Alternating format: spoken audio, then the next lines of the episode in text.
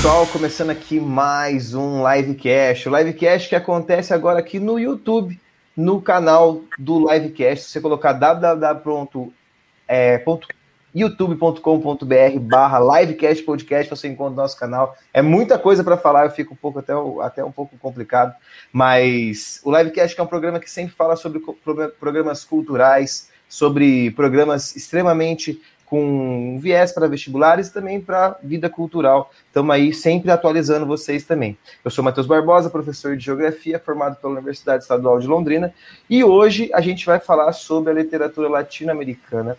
E para isso eu convidei primeiro a Laís. Então, Laís, se você pudesse apresentar para a galera aí como nossa co-host de hoje. Boa noite, gente. Eu sou a Laís, sou estudante de jornalismo na UEL e agora estou dentro do projeto Livecast com o Matheus e com o Juninho. Muito bom. E para completar a nossa live, a gente chamou o Abílio, que vai fazer essa participação aí com, com a sua especialidade. Então, Abílio, se apresenta para a galera que está escutando pelo, pelas plataformas digitais aí e pelo YouTube também. Olá, pessoal. Eu sou o Abílio, eu sou professor de literatura, também sou estudante, inclusive estou na pós-graduação. Sou formado também como Matheus aqui pela UEL em letras, é, sou mestre em letras aqui pela UEL e atualmente faço doutorado na Unesp em literatura. Tudo isso nessa coisa maravilhosa que é a literatura. Muito legal. E eu acho que assim, é, abrindo espaço para uma nova, uma nova forma de debate aqui no Livecast, a gente sempre está falando sobre muitas coisas sociais, a gente vai falar sobre uma questão que é a literatura e que as pessoas não entendem esse lado tão social dela, né? Então, a força que essa literatura tem, né? Mas antes da gente entender tudo, eu queria saber definir o que, que é esse latino-americano, Abílio. Vamos lá, então, né? Bom, primeiro ponto que a gente tem que considerar, e que é extremamente importante para considerarmos para início de conversa aqui, é o fato de que latino-americano, né, o adjetivo latino-americano, ele se refere aos países que estão na América Latina, né, inclusive Brasil se enquadra aí nesse quesito, né. É, especificamente hoje aqui, obviamente que não dá para a gente falar da literatura do Brasil e dos outros países, né, em volta, é óbvio, é, e por conta disso, então, nós vamos nos ater aos países, a, ou melhor, a produção literária do, da literatura hispano-americana, né, que normalmente é o que a gente chama. Então, é a literatura é, daqui do, do, da América Latina com um foco na língua espanhola. Tranquilo? Deu para é, entender? Acho, acho que deu para entender. E essa questão do latino-americano é muito mais uma questão de representatividade também, quando a gente for falar, de um entendimento do nosso espaço dentro da própria América, né? Uma das coisas que eu vejo de bastante crítica que tem, que tem relacionado a esse termo é essa questão dos norte-americanos, estadunidenses, acharem que são os donos da América, e nós temos uma força muito grande aqui, que é a América Latina, né? Exato, é, lá, lá nos Estados Unidos, muitas vezes o latino é tido como um termo pejorativo, né? Então, ah, é um latino, é tipo, qualquer coisa que está abaixo da fronteira ali, para eles é latino, né? Acabou. Então não é bem assim, né? E tem muita coisa aqui para baixo que é interessante, que é legal e que vale a pena ser conhecida. Mas por conta desse, dessa, dessa questão mesmo cultural que a gente acaba sofrendo, é, não é falado, não é trabalhado. Tanto que, né, você, acho que você fez a, a enquete lá no Livecast, eu também fiz no meu Instagram, sobre o que, que o pessoal conhecia né, de literatura hispano-americana e pouquíssimas pessoas falaram que conheciam alguma coisa, né? Então, ah, a pessoa teve uma educação ruim, né? Uma educação básica ruim ou coisa do tipo? Não, só muda que não teve um professor ali ou um plano pedagógico que buscou trabalhar essa literatura também, né? É, eu percebo que, a, que, essa, que esse espaço latino-americano ele não é tão bem tão bem desenvolvido no Brasil, né? O Brasil tem uma questão meio que uma até uma. É, não é até uma, é uma educação muito eurocêntrica, né? E Exato. isso faz com que a gente perca essas características de pensar no latino-americano. Qual é o nosso papel? Qual é o papel do Brasil dentro de, desse espaço latino, né? Sim, exatamente. Porque a gente tem que pensar, né? É... Vamos pensar, eu, eu sou professor de literatura, né? Dou aula de literatura tanto por ensino médio quanto para cursinho. E principalmente no ensino médio, quando a gente vai trabalhar uma escola literária, né, que é o que está basicamente presente nos programas é, pedagógicos, né, nos, do, na BNCC aí, né, que são as normas é, daqui do Brasil, a gente tem basicamente o quê? Escolas literárias. Escolas literárias vindo desde o início da literatura portuguesa, lá em Portugal, né, é, até o contemporâneo. Só que a base de todas essas escolas literárias é europeia. Né? Querendo ou não, a base literária do Brasil sempre foi europeia. O Brasil, aqui na América Latina, inclusive, é o país mais, é, de certa forma, europeizado, se a gente for pensar assim, em influências culturais. E aí isso acabou gerando, né, isso acabou fazendo com que a educação brasileira negligenciasse a literatura hispano-americana.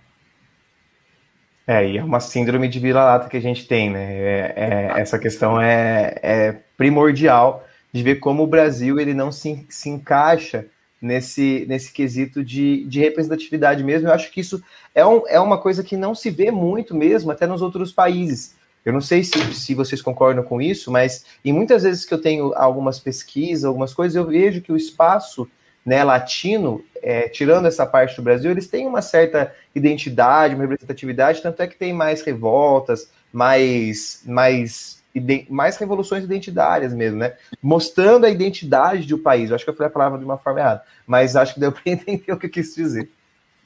Não, deu sim, deu sim. E é, é bem isso. E é interessante a gente pensar nisso, porque é, nisso você falou, né? porque realmente a, a literatura latino-americana ela se tornou mesmo uma literatura de certa forma combativa, né? Uma literatura com um propósito muito bem definido, né? Por muitas vezes. E, e, eu acho muito triste a gente não estudar isso. A gente não vê, por exemplo, todo, todos os aspectos é, sociais que estão vinculados a esse tipo de, de literatura. É, quando a gente está quando a gente vai falar de vários escritores aqui, né? Então, e a gente vai entender o contexto de produção dessas obras. Então, não, não existiu só a literatura brasileira, né? Que é o que a gente está tão acostumado a, a ver na escola e em outros lugares. Tem muita, tinha muita coisa acontecendo aqui que a gente acaba na, aqui na América Latina que a gente acaba não vendo e que muitas vezes fica, vamos pensar assim, para fora, né? Fica para fora da educação de uma forma geral. É, eu percebo Sim, que a gente é tem. É, gente pode falar, Laís. Pode falar, pode falar. Pode falar, Matheus, pode falar. Não, não, eu só, eu só ia fazer é, um, Eu acho que é importante. Mas... Tá, é, eu vou falar então. É, é, importante a gente pensar nisso, é, na questão da literatura brasileira e do Brasil, nessa representatividade, porque depois a gente vai ver mais lá para frente que essa literatura latino-americana, da qual a gente está falando hoje, né, é, ela tem, ela apareceu quando ela explodiu de verdade, né, com um viés político muito grande, tanto pela liberdade ligada aos Estados Unidos, enfim, pela também pela pela questão de Cuba, da independência, enfim, e aí essa questão política muito grande, essas manifestações políticas a gente não teve aqui no Brasil tão fortemente quanto nos países ao lado. Então, acho que quando a gente pensa nisso e não inclui o Brasil nisso, talvez seja um pouquinho por causa disso no passado, né? É uma época da que a literatura ela, ela essa literatura, pelo que eu li ali, eu consegui perceber que ela traz uma visão diferente para a América, né? porque você começa a ter essa, esses livros, essas questões, assim, esses contos sendo espalhados pelo mundo e traz uma representatividade do espaço americano de uma forma diferente, né? Exato.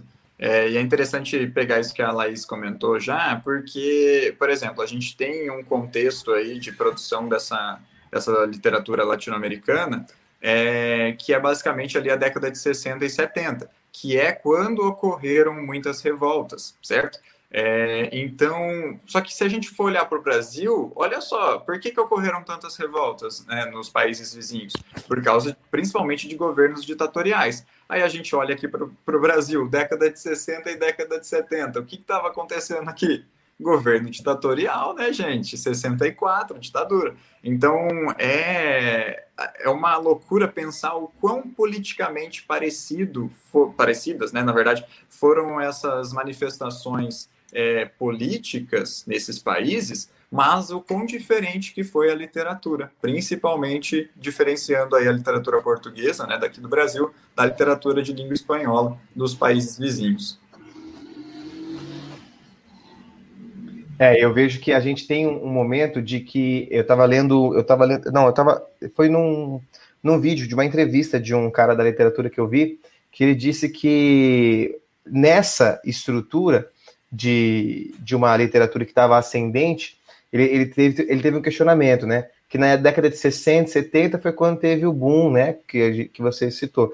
Mas que esses caras que estavam ligados a essa literatura, eles já escreviam, já tinham os seus contos ali. E isso foi uma questão de, tipo assim, para ver como a importância dessa parte social que a Laís colocou muito bem, foi o que deu uma, uma, uma incentivada também para esse crescimento dos contos que ali, das literatura, da literatura, que daí eles traziam né, evidências tanto de um povo latino, tanto de alguns momentos da, da, da da América Latina. Teve até um caso que ele contou sobre um dos livros que não mostrava só um tipo de família, né? Tipo assim, não mostrava uma família, mostrava o que era uma família latina, ou o que era uma classe média latina, que é uhum. é uma questão diferente da Europa. Culturalmente, a gente se desenvolveu uma parte, é, uma parte diferente da Europa. Se constituiu uma camada social diferente do que na Europa, porque a gente tinha essa questão de ser colonizado e estar em uma intensa interferência europeia aí, né? Exatamente. É, se a gente for pensar a partir dessa perspectiva, o, a importância dessa literatura latino-americana, né? Vamos, vamos, vamos estabelecer uma coisa aqui, só para a gente não ficar ter, ter, que ficar se ratificando, né? É, quando a gente estiver falando de literatura latino-americana, vamos estar falando de literatura latino-americana de língua espanhola, tá, gente? Só para não causar depois nenhum atrito aí, porque se tiver algum outro professor de literatura assistindo aqui, depois ele vai me crucificar. É, mas, enfim, a gente tem, então, essa literatura latino-americana desse período sendo usada como uma forma de reafirmação. Né? É, uma, é uma coisa ali, de certa forma, que a gente vai pensar, vou até comentar algum, alguns pontos aqui que vão representar muito bem isso, é, que, de certa forma, é, é aquela literatura que busca o quê? Reafirmar uma identidade, certo? Então, reafirmar uma identidade o quê? a identidade daquele povo, daquela, daquelas pessoas, daquela vida, de certa forma, que estava sendo vivida ali e que foi bruscamente interrompida por ditaduras, por questões é, ditatoriais, certo? Isso não é. Isso, obviamente, a gente tem que olhar para o Brasil a partir de uma perspectiva diferente também, porque é, aqui a gente analisa com muito mais pormenores, né? Mas quando a gente olha para a ditadura militar aqui no Brasil e a produção literária desse período, nós temos, sim, algumas obras que vão nesse sentido, mas é, a gente vai ter uma literatura que é combatida, né, que é chamada, inclusive, de geração mimeógrafo, é, mas que não acaba entrando muito nessa questão identitária. Eu acho que é a principal diferença entre a literatura desse período, né, ditatorial, daqui do Brasil, com a literatura é, nos países latino-americanos, né? É, o que eu acho extremamente relevante, que eu acho extremamente interessante, é, da gente pensar a partir de qual perspectiva, né? Por que, então, que eles resolveram reforçar a identidade? Né? O que, que aconteceu, de certa forma, nesses países? O que, que é, levou esses países a querer reforçar a identidade deles? Mais. É, e, e, é muito louco pensar como que o, o, essa, esse momento da América foi turbulento, não só por conta da América, mas também por uma questão mundial, Guerra Fria e tal. Então, tinha muitas coisas. A Revolução Cubana é muito importante nesse momento, né? Porque ela vem trazendo uma visão diferente de uma nova América, é, de uma América que vai se revolucionar até mesmo contra os Estados Unidos, que era quem estava impondo um novo imperialismo ali no nosso, no nosso continente. Sim, e é importante a gente. Eu vi em alguns artigos algumas pessoas que estudam né, esse boom latino, latino-americano, que é quando aparecem mesmo os autores para outros países, principalmente para a Europa e para os Estados Unidos, eles falam que esse latino-americano se deu é, da, da, da língua e da ideologia.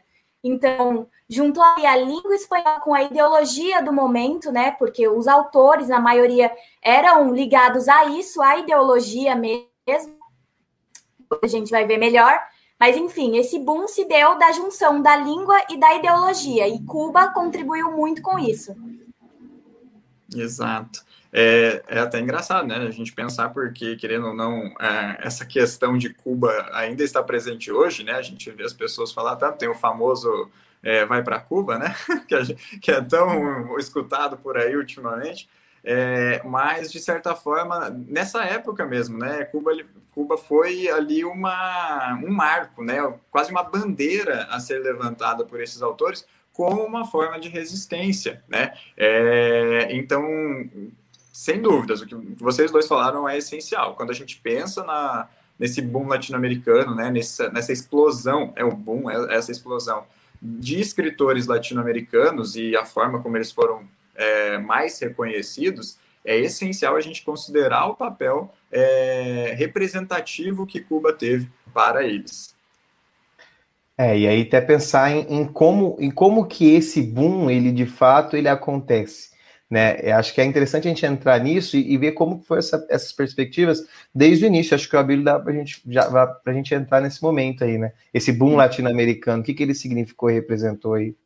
Sim, então, de certa forma, né, já está aparecendo para vocês aí, inclusive, mas basicamente, né, quando a gente vai tentar definir o, esse movimento, é, inclusive ele é, um, é uma, cara, vamos pensar, uma classificação que foi estabelecida por fora, né, por pessoas de fora. Obviamente não, foi, não foram os escritores argentinos, é, chilenos, etc., que chegaram lá e falaram, não, esse é o boom latino-americano, né? Foram, obviamente, críticos dos Estados Unidos, Europa, é, dessas potências culturais que viram é, a força, de certa forma, desse movimento e resolveram classificar, dar um nome.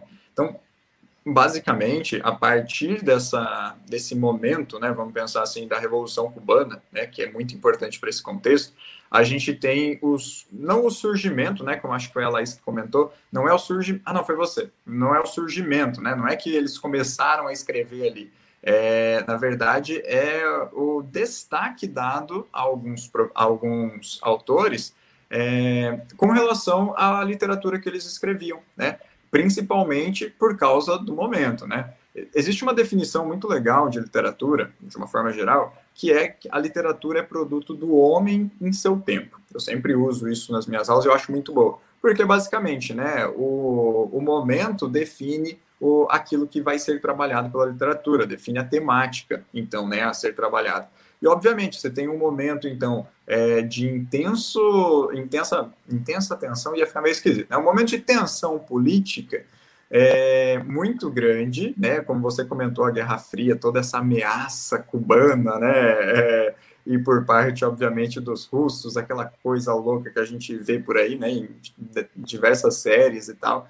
É, e na história, né, de uma forma geral, mas a gente tem essa ameaça, né, crescente, só que países normalmente que estão do outro lado da moeda, né, como foi o caso de Cuba, é, por conta da imposição cultural, principalmente dos Estados Unidos, não tinha chance nem de se defender, né? Então foi necessário que autores, que intelectuais da América Latina levantassem uma bandeira, né? Vamos pensar assim, a, a, bandeira a qual que, de certa forma, defendia a liberdade, né? É, é, eu acho que é o principal fator, né? Eles buscavam liberdade.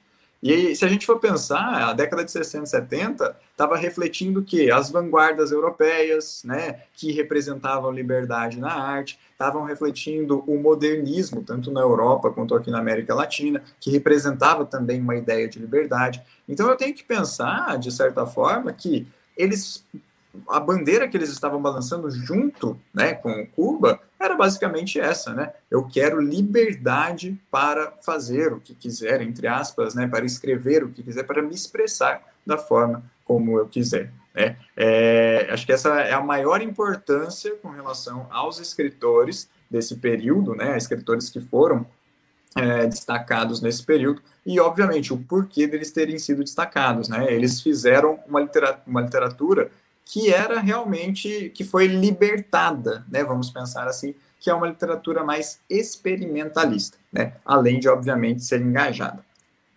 Tenho medo de ficar falando muito aqui. Qualquer coisa vocês me cortam. Qualquer coisa levanta a mão aí fala assim, ó, oh, quero falar, para de falar um pouco.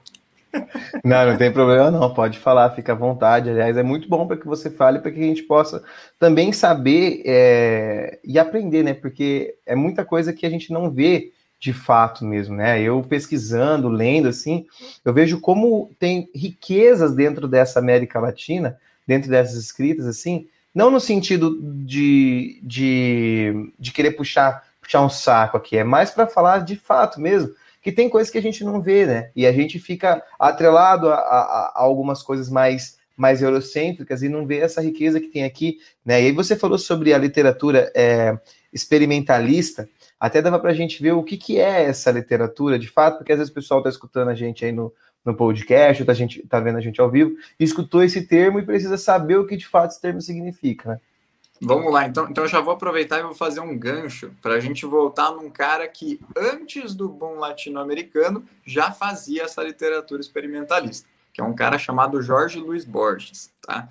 Ele é um dos principais escritores latino-americanos, é um escritor argentino é, e, na minha, para mim, né, é um dos meus preferidos. Eu tenho inclusive dois livros dele aqui, né? Para o pessoal que está, o pessoal que está ouvindo não vai ver nada, né? Obviamente. Mas eu tenho, para o pessoal que está assistindo aí, eu tenho dois livros dele. Um é o Ficções e o outro é o Aleph. É, eu vou comentar um pouquinho rapidamente sobre, mas o Jorge Luiz Borges ele representou a ruptura na, na literatura latino-americana.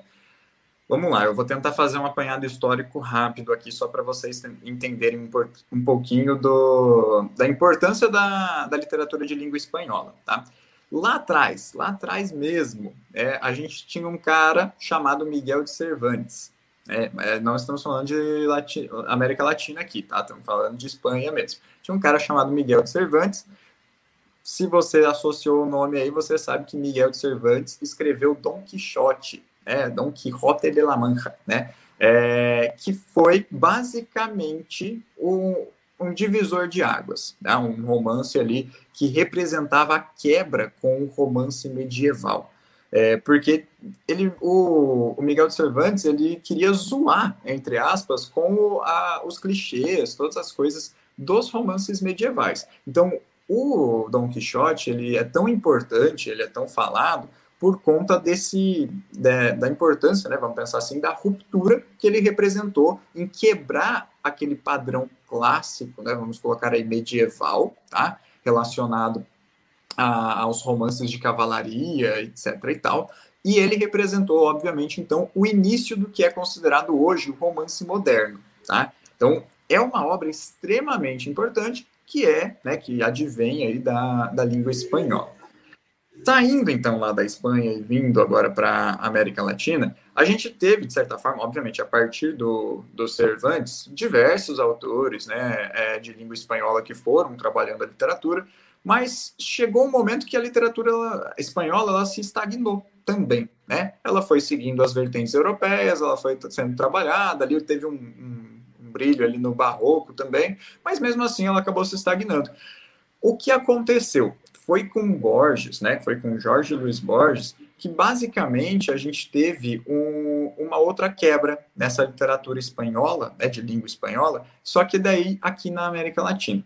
É, a história do Borges é super legal, inclusive para quem quiser pesquisar aí, né? É, ele era funcionário público, ó, o exemplo, né? Ele era funcionário público e ele acabou entrando numa biblioteca, né? Como funcionário público. E aí, só que ele era aquela pessoa que ele queria chamar, né? Chamar trabalho para ele, né? Fazer o serviço bem feito e tudo mais. Só que ele chegou, obviamente, num sistema em que as pessoas estavam acomodadas, né? Então o que, que aconteceu ali, de certa forma? Ele queria ficar procurando serviço, procurando trabalho, procurando trabalho, e a galera não gostou muito. Falou, ó, oh, faz assim, não fica aqui em cima não, tá? Vai lá para baixo, lê uns livros e fica de boa, tá? Não, não enche muito o nosso saco, não. Basicamente foi isso que aconteceu. O cara tava procurando trabalho, a galera não queria trabalhar, falou, ó, vai lá para baixo e fica lendo uns livros. Ele passou a vida inteira dele, então, lendo é, obras das mais variadas né, é, nacionalidades aí, e, e, tudo isso montou, é, vamos pensar assim, o, o plano de fundo né, da literatura do Borges, Isso transformou ele em uma pessoa que conhece muito, mas muito, mas muito de tudo. É, é bizarro você ler uma coisa dele e você perceber ele e falar, nossa, o cara sabe falar de tudo. É basicamente isso. É... Então, vamos lá. Ele, por dois fatores, ele apresentou essa literatura experimentalista. Vamos tentar defini-la aqui.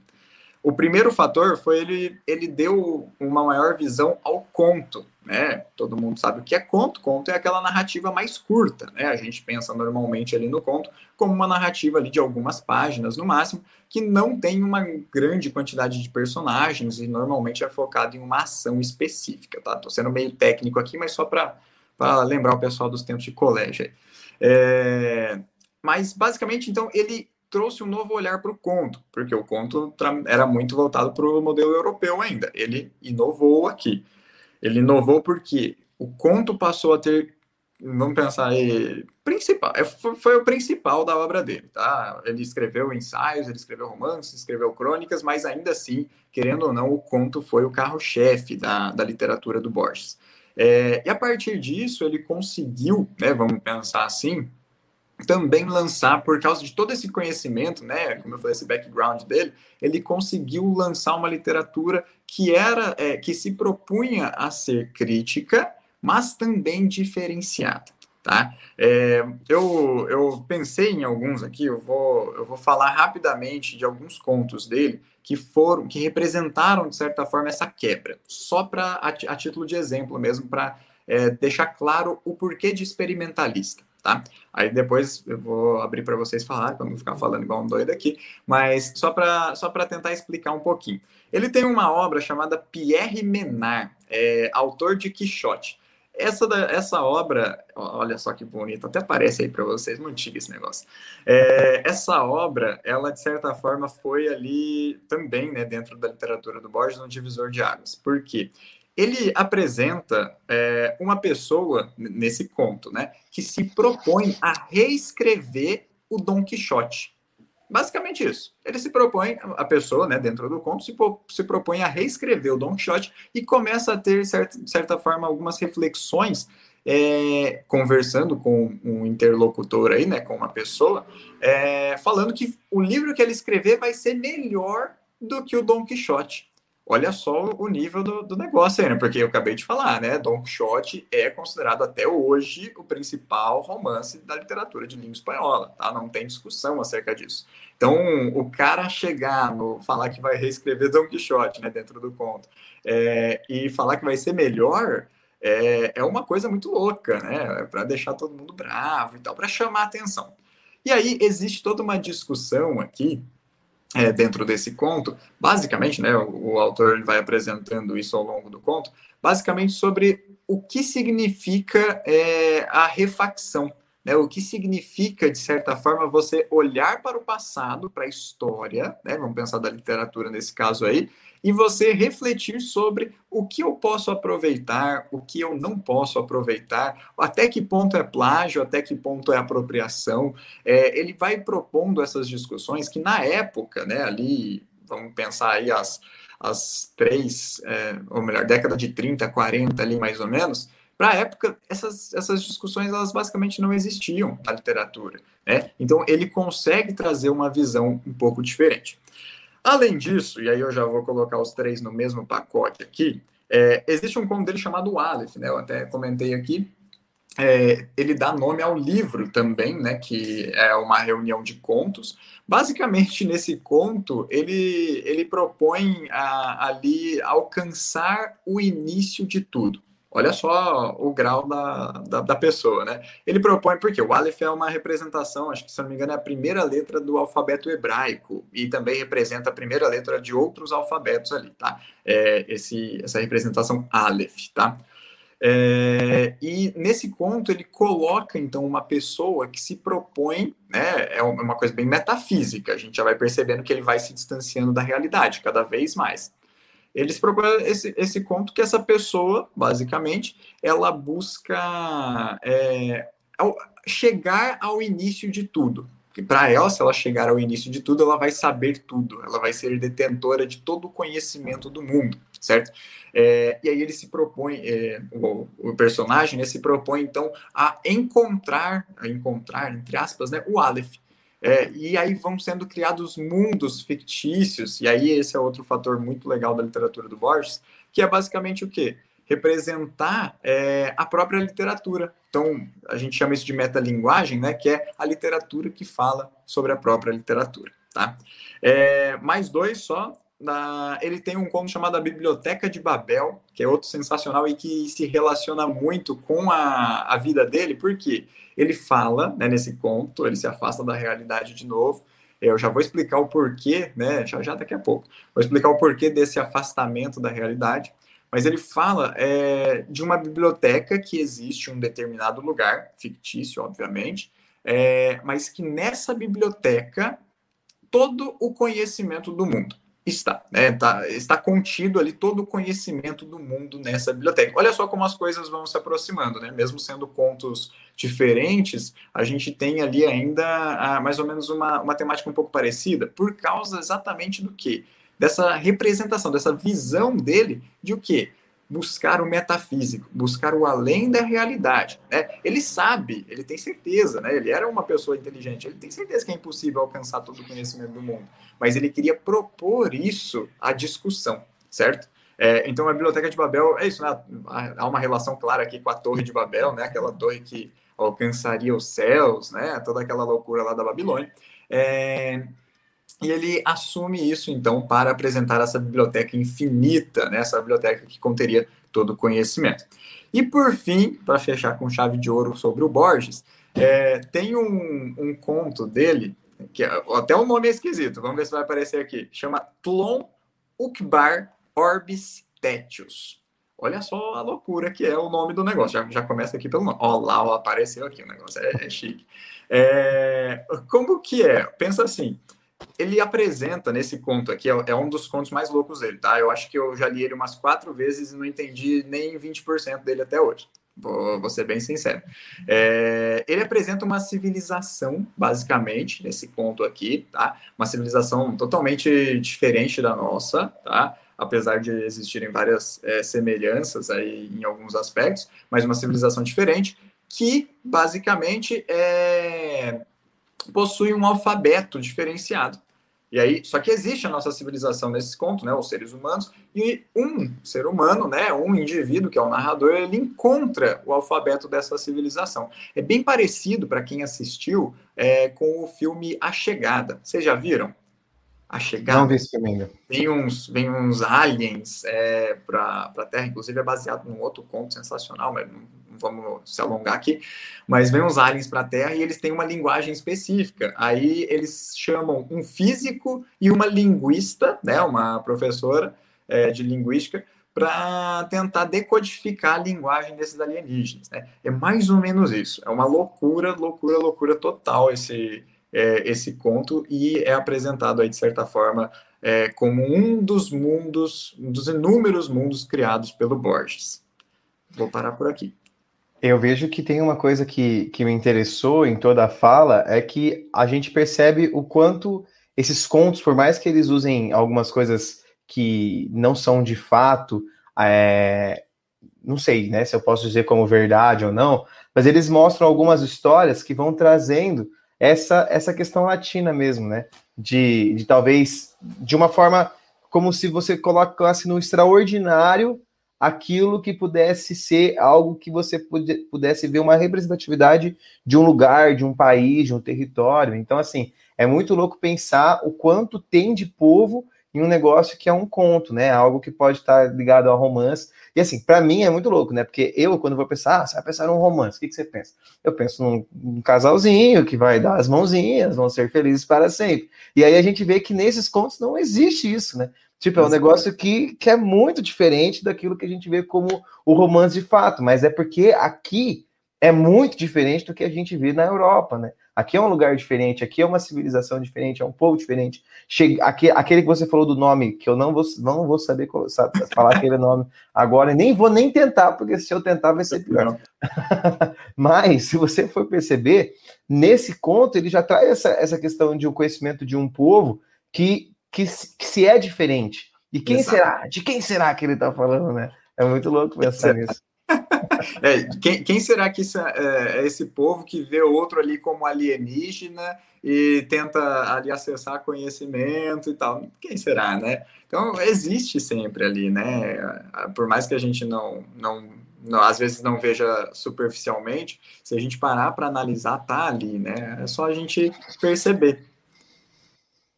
Sim. É, essa questão da identidade latino-americana é muito presente, né, nos livros no geral, e os autores são bem assim firmes quanto a isso, sobre representar mesmo a América Latina. E assim, é uma coisa que me deixou intrigada é que o boom, né? O boom é uma palavra meio inglesa, né? né? É, é, e a gente sabe que, enfim, os, os autores eles são bem firmes quanto à posição contra essa, é, no, tipo, América do Norte e todo esse domínio em outras culturas, né? Uhum. E como que é? Tem alguma manifestação de algum autor contra esse nome? Como que funciona, Bílio? Então, ó, que, é, que eu saiba, já teve, tiveram algumas polêmicas. É, eles não gostam muito, o pessoal né, de alguns países não gostam muito é, da nomenclatura, como você, como você comentou, né? É, exatamente por causa disso. Se, se o boom latino-americano ele representa ali uma forma de resistência, né? Vamos pensar. É, do, desse povo latino-americano à imposição cultural de países estrangeiros, por que cargas d'água que vai ter uma, um estrangeirismo ali, né? É, uhum. Mas é aquilo, entra, acaba entrando naquilo que eu falei, né? Foi um nome dado por é, os países estrangeiros para esse, essa movimentação literária.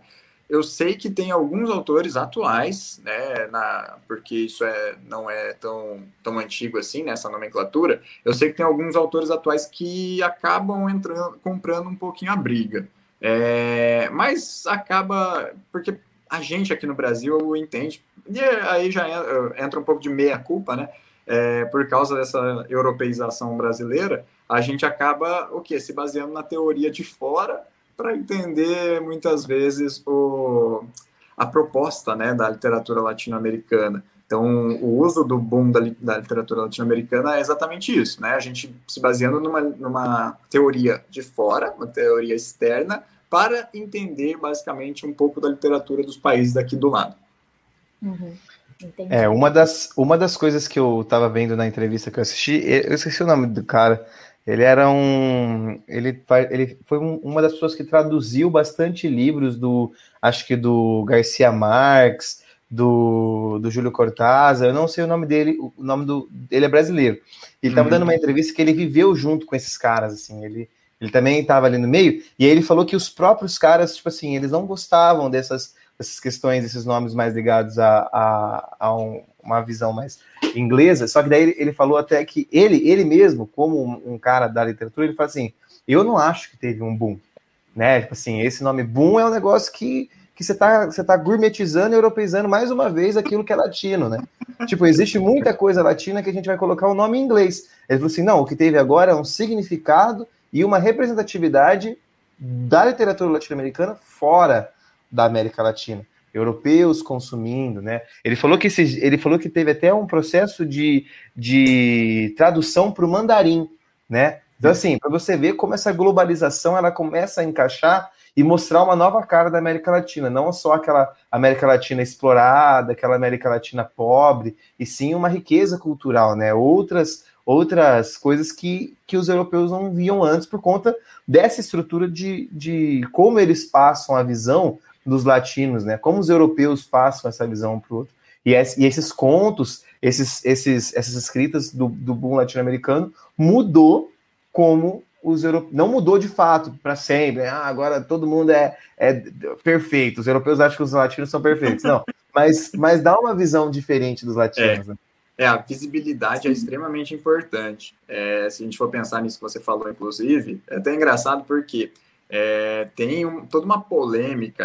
Eu, o meu, tanto a, ó, desde a minha graduação até agora no doutorado, né? Eu estou no segundo ano tentando sobreviver, é, mas desde a minha graduação eu trabalho com uma coisa que é chamada de literatura fantástica, né? Que é uma proposta de uma literatura ali é, é um pouco difícil de definir, mas, teoricamente, mas é basicamente uma literatura que se propõe a, a trabalhar com questões metafísicas, questões que são consideradas muitas vezes sobrenaturais, é, mas que possuem ali, de certa forma, um pezinho na realidade.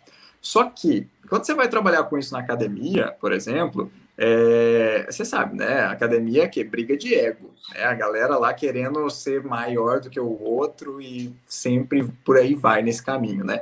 É, então começaram a surgir nomenclaturas muito diferentes é, para a literatura fantástica, porque literatura, o, o, termo na literatura fantástica é, uma, é um conceito europeu, certo? Tem um, um cara lá, um estudioso é, estruturalista chamado Svetan Todorov, é, que é um, é um cara lá do New lá, uns bagulho muito louco lá da literatura, e ele vem e dá, essa, dá esse termo, né, essa nomenclatura. Aí, aqui na América Latina, o, esse movimento né, da década de 60 e 70, ele tinha, ele tem, na verdade, né, se a gente for analisar, muitas características que são muito parecidas com relação à literatura fantástica. Né? Então, é, esses contos é, que eu comentei aí do, do Borges são claros exemplos disso, certo? Então, o que, que acontece? Aí já veio o pessoal lá de fora querer falar, ó, oh, a literatura fantástica. Eles falaram, não, não, não, não, não, peraí, peraí que tem coisa diferente, né? E aí foi, de certa forma, que é, levou-se a criar um, um conceito, né, que eu acho muito legal, que é o conceito do realismo mágico.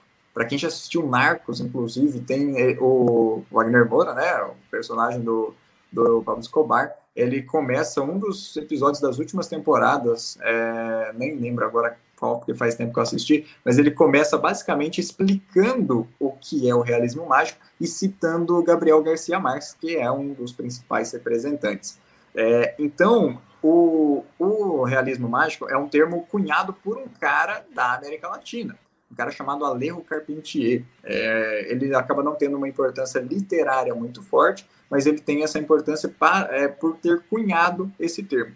E ele representa, então, num ensaio, né, num artigo que ele publicou, é, todas as diferenças relacionadas a, vamos pensar assim, desse, desse, dessa literatura fantástica, entre aspas, aí, que estava sendo publicada aqui na América Latina, e da literatura fantástica europeia. Ele meio que fala assim, gente, ó, não é igual, vocês param de querer encaixar coisa onde não tem aqui, que a nossa é diferente. E ele vai lá e dá um nome para isso. Né? Aí a gente entra, acaba com o realismo mágico, né? já deixando o Borges para trás aí, mas colocando ele sempre como a base né, desses escritores, a gente já vai para escritores que publicaram durante a década de 60 e 70, né, que participaram ativamente desse boom.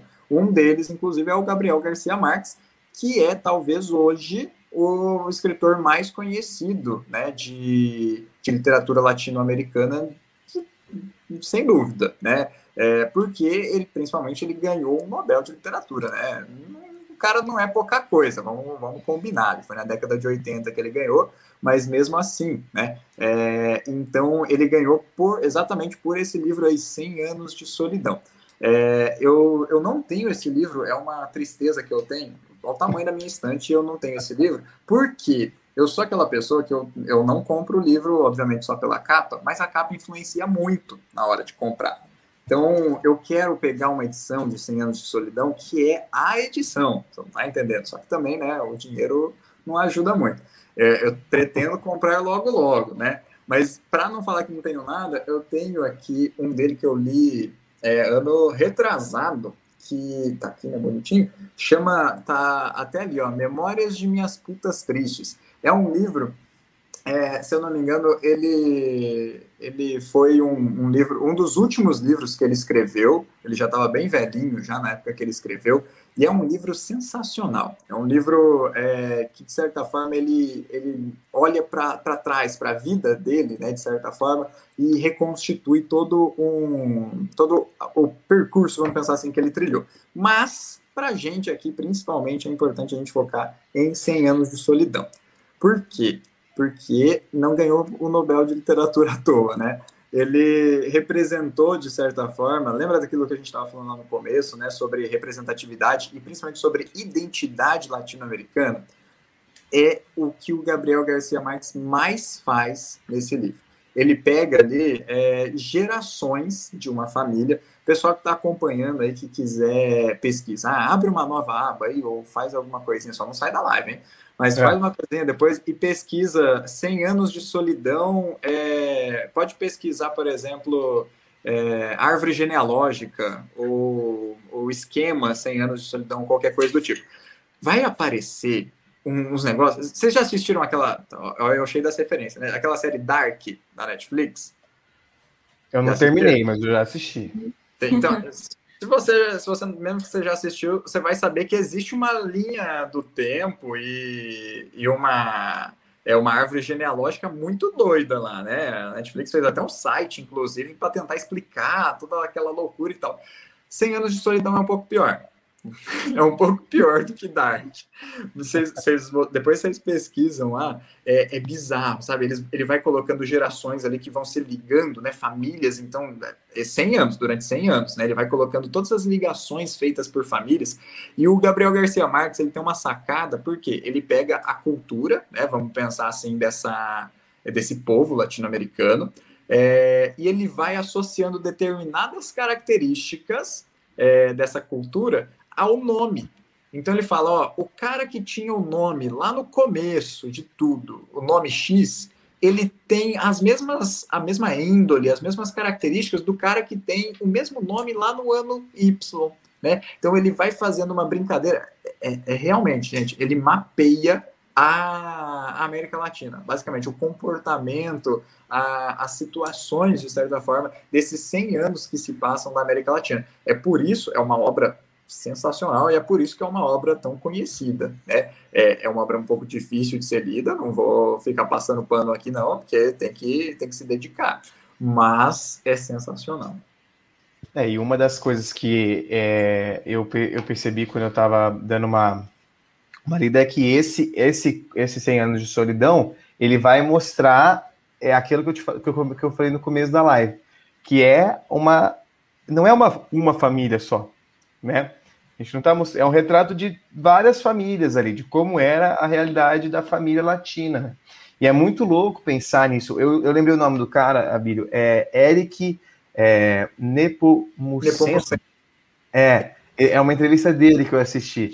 Ele, ele, até, ele até critica, ele fala assim: a Europa observou o realismo mágico e, e falou assim: nossa, isso é extraordinário, isso é, isso é diferente. E aí vamos dar esse nome. Então, esse, esse nome, ele falou que foi um dado, assim, mas uhum. que foi um negócio totalmente diferente de tudo que se via na Europa, né?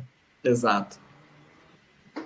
É, e é... aí, aí acho que a gente deve até colocar outros é, escritores desse, desse momento, né, do boom latino-americano, que você já falou, né, que é o, o falou para a gente numa reunião anterior, né, que é o Cortázar, o Carlos Fuentes, tem outros tem outros escritores também são importantes para esse momento né, da, da América Latina.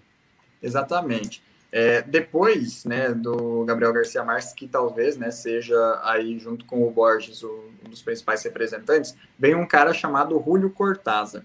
É, ele é outro, né? Ele segue mais ou menos a esteira ali do, do Borges, porque ele acaba. O, o Gabriel Garcia Marques, sem dúvida nenhuma, ele se consagrou pelos romances, tá? Isso é fato.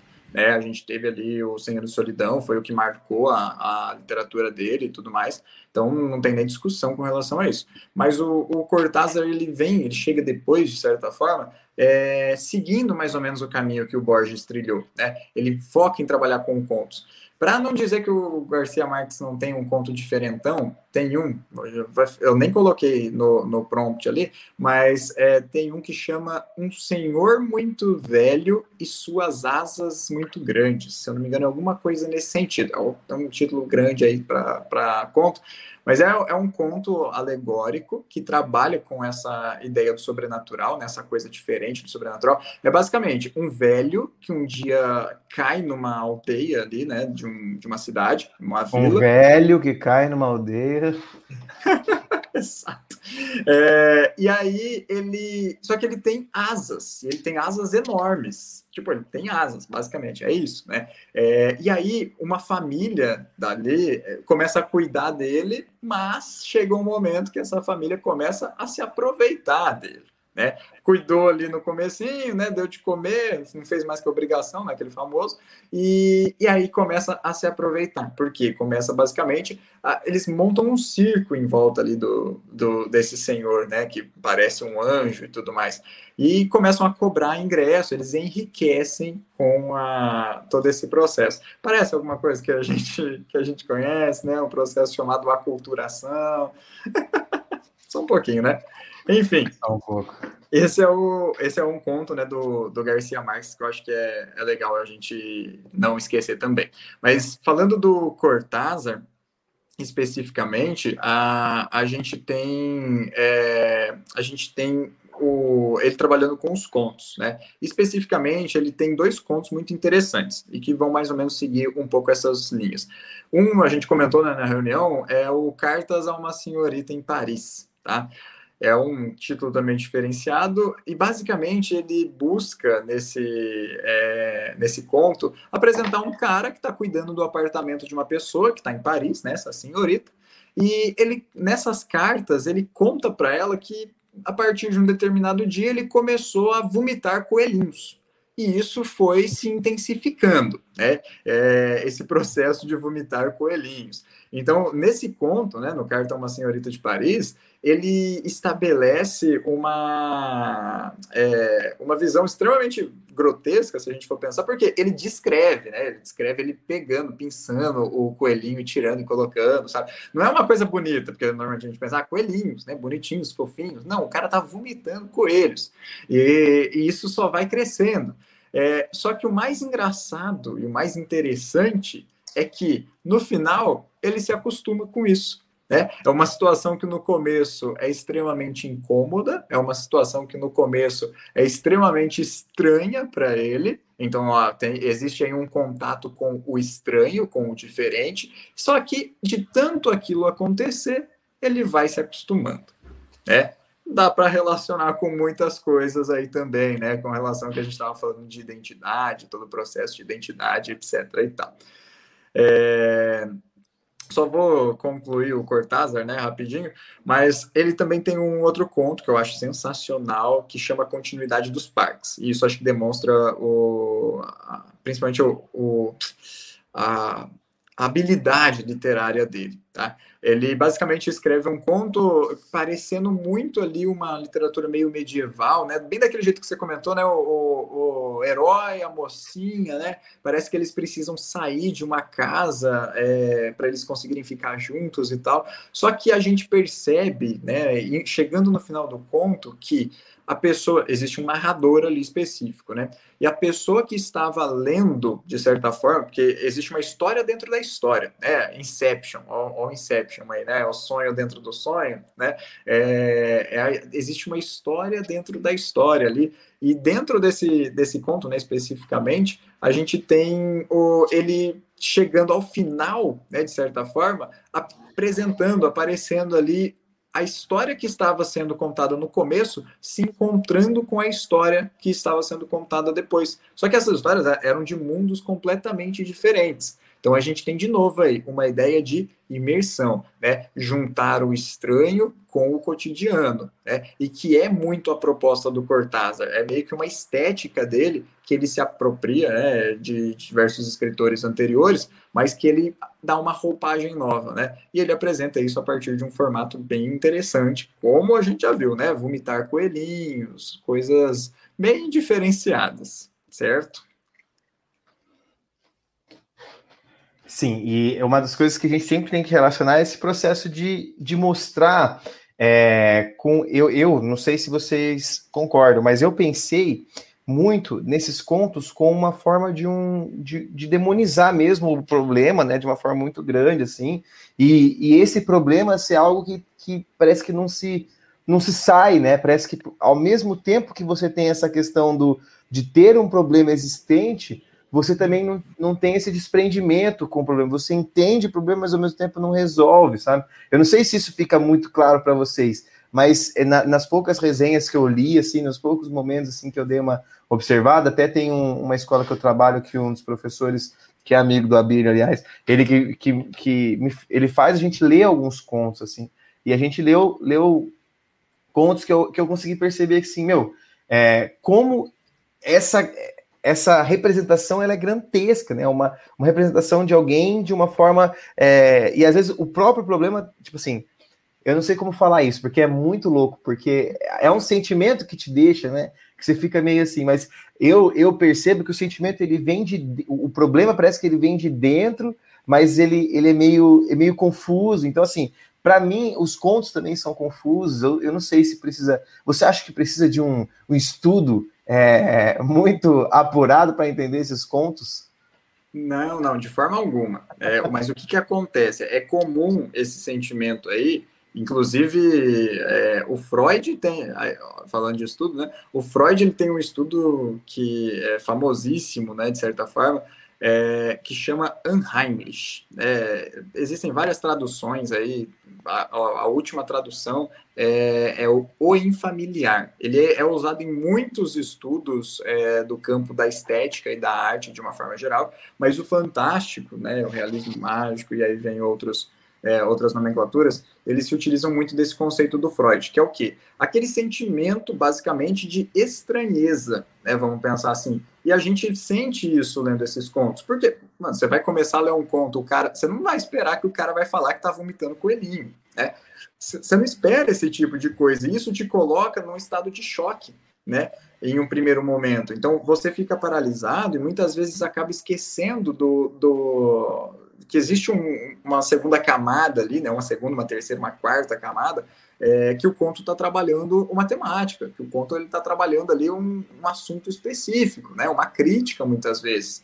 Então é muito interessante a gente pensar é, nisso que você falou, porque é comum nós, como leitores, nos paralisarmos diante desse tipo de literatura, porque é uma literatura diferente daquilo de tudo que a gente está acostumado.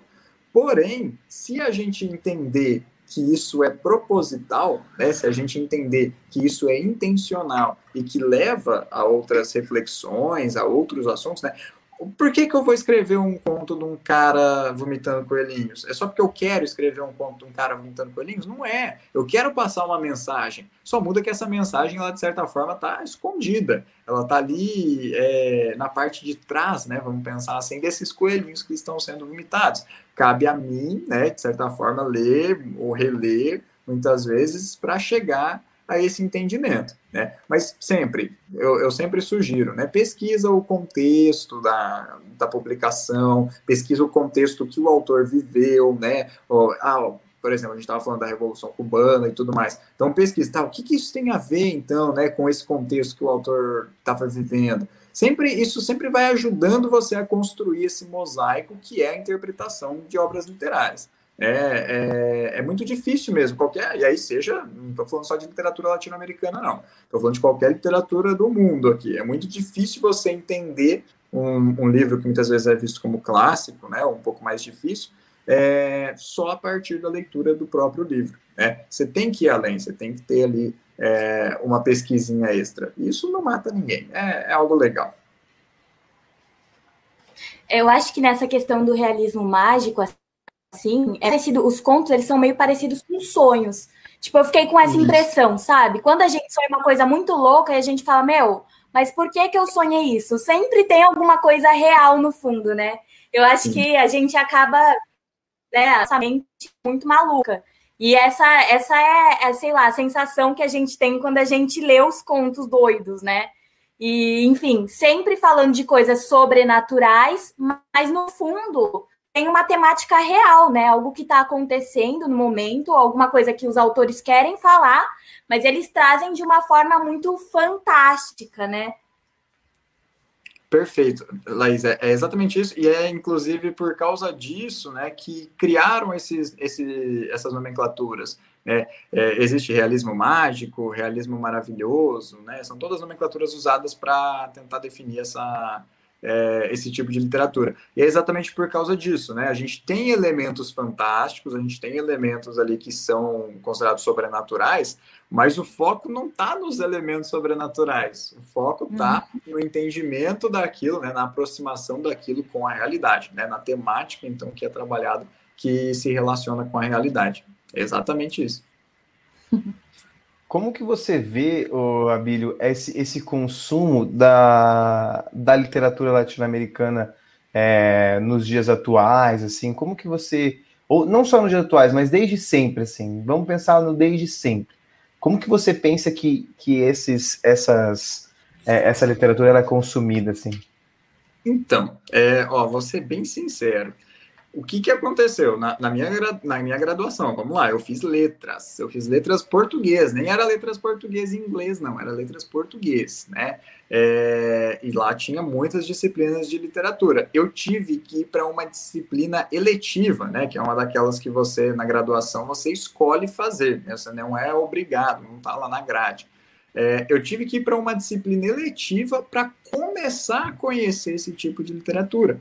Porque é muito pouco, ou às vezes até nem é trabalhado. Isso, vamos pensar, estou falando aqui da UEL. A UEL é uma estadual de prestígio, o campo de ciências humanas da UEL é extremamente é, forte aqui, vamos pensar. Então, o que, que acontece, né? É, imagina quantos profissionais de letras por aí, né, que são professores, que dão aulas e tudo mais, que nunca nem ouviram falar de um livro, seja, que seja, né, um livro ou que nunca acabaram lendo mesmo um livro é, de literatura latino-americana. Então, como que isso vai chegar para você, para a Laís, para qualquer outra pessoa que está lá na escola? Vamos pensar, porque normalmente a gente associa é, o, o, primeiro contato com a literatura ou pela família ou pela escola, né? É, como que isso vai chegar, então, nessa, nesse aluno que não teve uma, é, um incentivo ali da família? Tipo, vou chegar pro meu filho e falar, lê 100 anos de solidão aí, se vira, né? Não vou, não vou falar isso, tem que ter ali uma base, né? Normalmente é a escola normalmente que fornece essa base. Só que não temos ainda, né, infelizmente, professores que estejam preparados para dar esse direcionamento. Né? É, como eu falei, eu trabalho com ensino médio, então os meus alunos, eu monto o clube, o Fernando também, né? Graças a Deus, ó, temos, temos professores aí trabalhando literatura latino-americana. É, eu monto o clube do livro, né? É, hora do conto, coisas do tipo, para trabalhar esse tipo de literatura, né? Para trabalhar uma literatura que seja diferente. Inclusive, né? Eu comentei, tem umas obras maravilhosas. Eu vou até mostrar aqui para vocês. Ó, tem essa obra aqui que é, chama Antologia da Literatura Fantástica. Olha só que coisa mais linda esse livro. É, ele é da, da finada Kozak Naif, que era uma, uma editora que fazia umas edições espetaculares.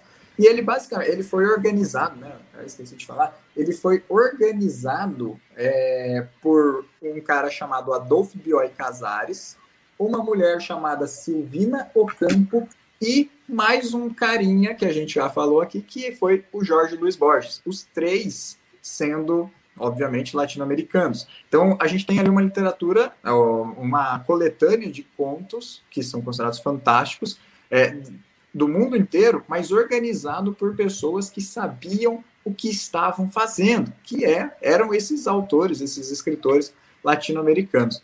É, então é muito interessante a gente pensar que é, essa literatura, ela não é uma literatura boba, né, que trabalha com ah, coisas sobrenaturais, né, ou coisa do tipo. Não existe isso, né? Essa literatura ela tem um teor crítico, um poder aí de, é, de transmitir uma mensagem de certa forma, que é muito importante de ser visto. Só que, infelizmente, ela ainda não teve a, a visibilidade que merece. Né? E, infelizmente, talvez ainda demore um pouco para ter, porque é aquilo, né? Ainda não há muita, muita perspectiva de mudança no cenário educacional brasileiro. Não há um incentivo, né, para esse tipo de literatura. Eu vejo que a gente é. E eu acho que esse incentivo, ainda mais, eu não sei se isso vai, ser, vai soar como uma crítica, mas eu espero que soe, que eu acho que eu não sei como que funciona essas, essas obras literárias ou essa, essa questão da literatura nos vestibulares se ela tem uma frequência muito grande. Então, eu acho que essa, essa falta de, de, desse conteúdo nos vestibulares acaba influenciando também como a, os ensino médios, as escolas vão trabalhar literatura. Né? Então vai focar só a, a aprender aquilo que está no vestibular e não vai focar em aprender tudo aquilo que está na, na literatura. Então, como que a gente vai, vai saber como que essa literatura vai influenciar? É, é, muito foda isso, porque a gente, a gente vai passando isso não só na literatura, mas em todas as outras, em outras outras ciências, né? Aquilo que interessa da geografia, da história, da física, da matemática, da química, é o que é passado porque está caindo como, como um conteúdo programado dos vestibulares. Mas, né, em contrapartida, a gente tem tantas coisas legais, tantas coisas boas que a gente pode absorver desses conteúdos que não estão nos conteúdos programados e que acabam trazendo essa, essa, essa visão de tipo assim, ah, a escola é uma merda, eu odeio estudar, eu odeio ficar vendo as coisas.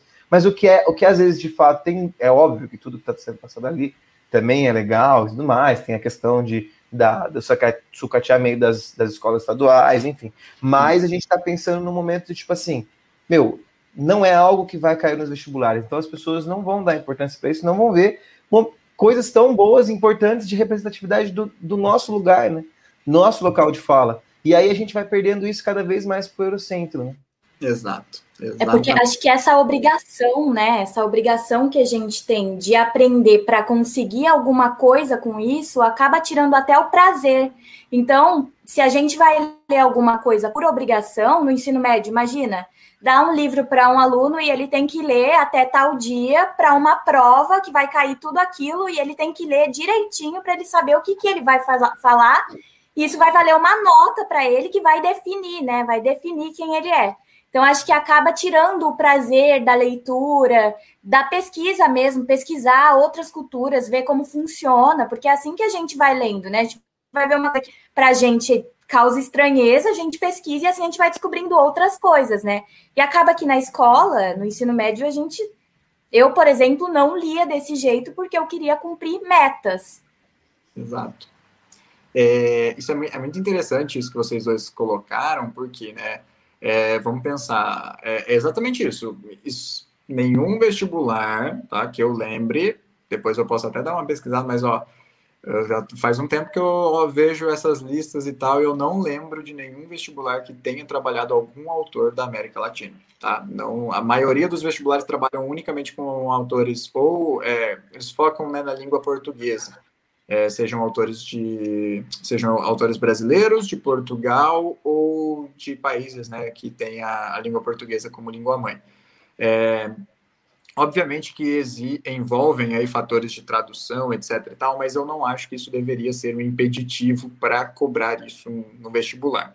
É, e aí, um outro lado, eu tenho sempre, eu, eu, tenho tentado ser um pouco mais ativo no Instagram ultimamente, né? Tenho visto o Instagram de uma forma um pouco diferente, e eu comecei a, a buscar pessoas que falavam de literatura por aqui, né? Vi que, daí, obviamente, já sabia que existia, né? Os famosos booktubers e tudo mais. Eles trabalham com uma, a maioria, pelo menos, né? Não vou falar todos, mas a maioria trabalha assim com uma é uma literatura que é considerada mais é, consumível, aí, entre aspas, é um pouco é, diferente, mas uh, obviamente não tem aí nenhum fator é, impeditivo para isso. Mas o que, que acontece? É, até os, os que se propõem a trabalhar livros mais clássicos, né? Já vi alguns aí trabalhando Dostoiévski, trabalhando Tolstói, né? Que são autores difíceis, né? Eles não vão também para a América Latina. Eu fico chocado com isso. Porque parece que existe realmente um, um bloqueio ali, né? Porque, por exemplo, você fala, nossa, li Dostoiévski. Se você, se você, se a pessoa que está conversando, se você, ou melhor, se a pessoa com quem você está conversando ali, ela conhece, né, ela sabe o que é Dostoiévski, é, ela vai achar que é um prato, né? Ah, nossa, você comeu Dostoiévski? O que, que é isso? É gostoso? Mas se a pessoa ela sabe, né, o que é Dostoiévski, ela fala, nossa, você é inteligente, hein? Meu Deus, que intelectual você. Agora você chega para a pessoa e fala: Não, eu li Borges. A pessoa vai falar: Hã? Quem que é? Né? Borges? É, exatamente. exatamente. Então, não existe esse estigma, e aí, obviamente, né, isso recai também nas redes sociais. Então, esses clubes de leitura que a gente vê ainda pela internet, essas páginas e tal, também pecam nesse sentido, né? É, parece que a literatura latino-americana acaba sofrendo ali um, um ataque, entre aspas, de vários lados, né? Seja da educação, seja por parte da educação, seja por parte dos próprios leitores, né? Que não acabam não buscando, acabam não caindo. Pretendo, no futuro, né, continuar trabalhando com a literatura latino-americana aqui pelo, pelo Instagram, né? Tentar dar maior visibilidade, mas, querendo ou não, o caminho é muito longo, o caminho é difícil. É, a gente e vê uma força. Nisso... É, pode falar, Laís, que eu ia falar de uma outra coisa que, mas acho que pode falar. Não, é só para perguntar para o Abílio, como professor de literatura, assim, para quem está assistindo a gente, até porque a gente sabe que é, não, é, não é muito passado no, na, nas escolas, como a gente comentou, enfim, a gente acaba ficando meio alheio a esse tipo de literatura. Você tem algum livro, assim, que seja para iniciar a, essa imersão na literatura latino-americana? Ó, tem uma. Aí já é legal porque também a, gente tá falando de representatividade aqui, né? E infelizmente nessa, nessas primeiras décadas são muito poucas as escritoras mulheres, né? É, a gente acabou nem falando aqui, mas tem uma que eu acho muito importante a gente falar, que é a Isabel Allende. É inclusive uma escritora que ainda está viva, é? E o principal livro dela é Casa dos Espíritos ela entra também nessa mesma vertente, ela vai também trabalhar é, com esse tipo de literatura, é, e eu acho sensacional começar por ela, porque, né, se a gente for pensar, né, igual que o Matheus tinha falado, não é aquela literatura que você vai ler, você vai ficar, nossa, não entendi nada, ou meu Deus, o que, que é isso daqui, né? Ou ah, mas eu acho que isso pode ser uma particularidade minha também, velho. Não, você... não, mas ó, de, por experiência própria, trabalhando com os alunos, eles ficam mais ou menos com, com uma cara de tipo, o que está acontecendo? Né? Se, eu, se eu só leio o conto com eles, ou se eu só dou o conto para eles lerem, nossa, eles ficam, professor, o que, que é isso daqui? Por que, que tem um cara vomitando coelho? Me explica, pelo amor de Deus. Né? É mais ou menos nesse sentido. Então, a, a, Isabel Allende eu acho que é uma ótima forma de, de se introduzir aí pela, pela literatura latino-americana é, e, obviamente, né, começando por uma escritora, né, muito importante, ela está viva ainda, né, então ela é contemporânea, e também por um livro aí que, dela que já é bem conhecido, já é bem, é, bem criticado aí, de certa forma. Então, fica a dica aí, o Casa dos Espíritos. Legal.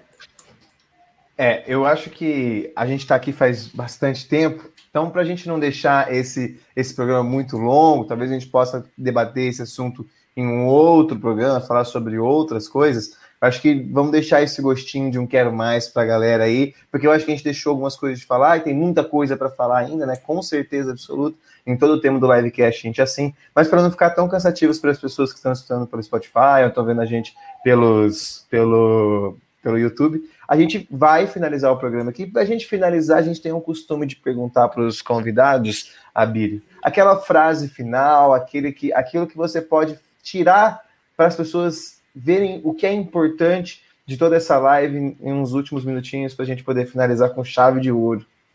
Sim, senhor. Bom, vai ser uma recapitulação aqui, mas acho que incentivando, tá? Então, pessoas, né? Você que está ouvindo, você que está assistindo, é, saiba que não existe apenas essa literatura que a gente vê na promoção aí todo dia, não existe apenas aquela literatura que é obrigatória no vestibular ou que a professora muitas vezes passou para você e você achou chata pra caramba. Existem né, autores que são sensacionais, que são vizinhos nossos aqui, né?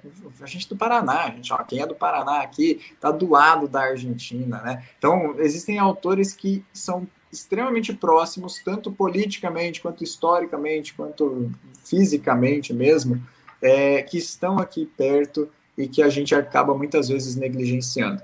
É, então, vamos dar um voto de confiança, vamos. Eu me coloco à disposição, tá? Apareceu o Instagram aí, vocês sabem, tá lá no livecast, fala com o Matheus também. É, eu me coloco à disposição para indicar obras, para conversar sobre com vocês, porque eu acho que é sim uma literatura que deve e precisa ser incentivada a leitura, né? É, porque querendo ou não, ainda mais a, nesse momento, né, que a internet tá, é tão importante por causa da pandemia e tudo mais, a gente acabou se isolando, a gente acabou ficando dentro de casa, é, mas a internet está aqui, né? A internet é uma porta aberta. É, só que se a gente acabar não discutindo as coisas é, com uma visão mais aberta, né, dentro da internet, a internet ela vai virar apenas uma pequena representação do mundo lá fora, né? E eu acho isso muito prejudicial para nós. Não vamos deixar ser apagada é, esse tipo de literatura, né? Não vamos deixar com que é, é, essa raridade, né, esse tesouro cultural da América Latina, de uma forma geral, se perca certo? Então, por favor, leiam literatura latino-americana. É, eu acho que não só isso, né? Não só ler a literatura, mas como conhecer tudo que a gente tem como arte, como cultura, como povo. Acho que é extremamente importante porque é o que a gente, o que a gente tem que se significar, né? A gente tem que parar com essa síndrome de achar que a gente é vira-lata, que a gente é, é de europeu, que a gente é, ah, sou sou, sou descendente de italiano, espanhol, beleza, mas você é daqui, cara. Você é da América Latina e vamos embora com essa representatividade, porque é necessária, porque se, se, a gente não se representa dentro desse espaço geográfico, a gente nunca vai mudar, sempre vai ser essa, essa colônia de, de exploração, né, que a gente continua sendo aí. Bom, fica aí o meu desabafo também. E, para finalizar, o meu agradecimento a Laís e ao Abílio por essa live, que para mim foi show de bola, foi incrível né? E a gente conseguiu fazer um, um debate super bom. Então, já queria agradecer também a quem está escutando a gente pelas plataformas digitais, seja no Google Podcast, no Deezer, no Spotify, que agora a gente está chique, a gente está em tudo que é canto, rapaz. Tem, tem que, a gente tem que, que valorizar o nosso trampo. E também segue a gente lá no Instagram, no live.cash para você ver algumas notícias. A gente tem outros programas, não só o nosso programa de entrevista aqui. Mas bom, eu acho que a gente ficou com um tempo legal, um tempo bom. Agradeço a Bia, agradeço a Laís mais uma vez por ter participado dessa live. Foi extremamente bom. Se vocês quiserem falar mais alguma coisinha, só para a gente já finalizar, ou se não quiser falar assim, não, não quero falar mais nada, vamos acabar com isso, que eu preciso ir embora assistir o BBB. eu, eu quero só agradecer, Matheus, principalmente a Laís também, né? Muito obrigado pelo convite, eu fiquei muito honrado quando vocês me, me chamaram, já acompanhava o livecast. É, e eu via que só gente de peso vinha para cá, eu fiquei honrado, hein? É, então, fico muito feliz e fico também muito feliz de poder compartilhar esse tipo de conteúdo com, a, com as pessoas que seguem o livecast. É, e espero que ele só cresça e que você consiga é, alcançar cada vez mais gente aí com esse projeto maravilhoso. Matheus, parabéns. Parabéns, Laís, também por agora estar integrando esse projeto. Bom, eu acho que é isso, então. É, muito obrigado pela atenção de vocês que escutaram a gente. E a gente se encontra num próximo programa. E a gente tem novos programas em fevereiro, que vai estar super da hora. Vão ver os temas aí que vão saindo. Beleza? Muito obrigado pela atenção de vocês. A gente se encontra em outro programa. Tchau, tchau. Falou, valeu. Até mais, gente.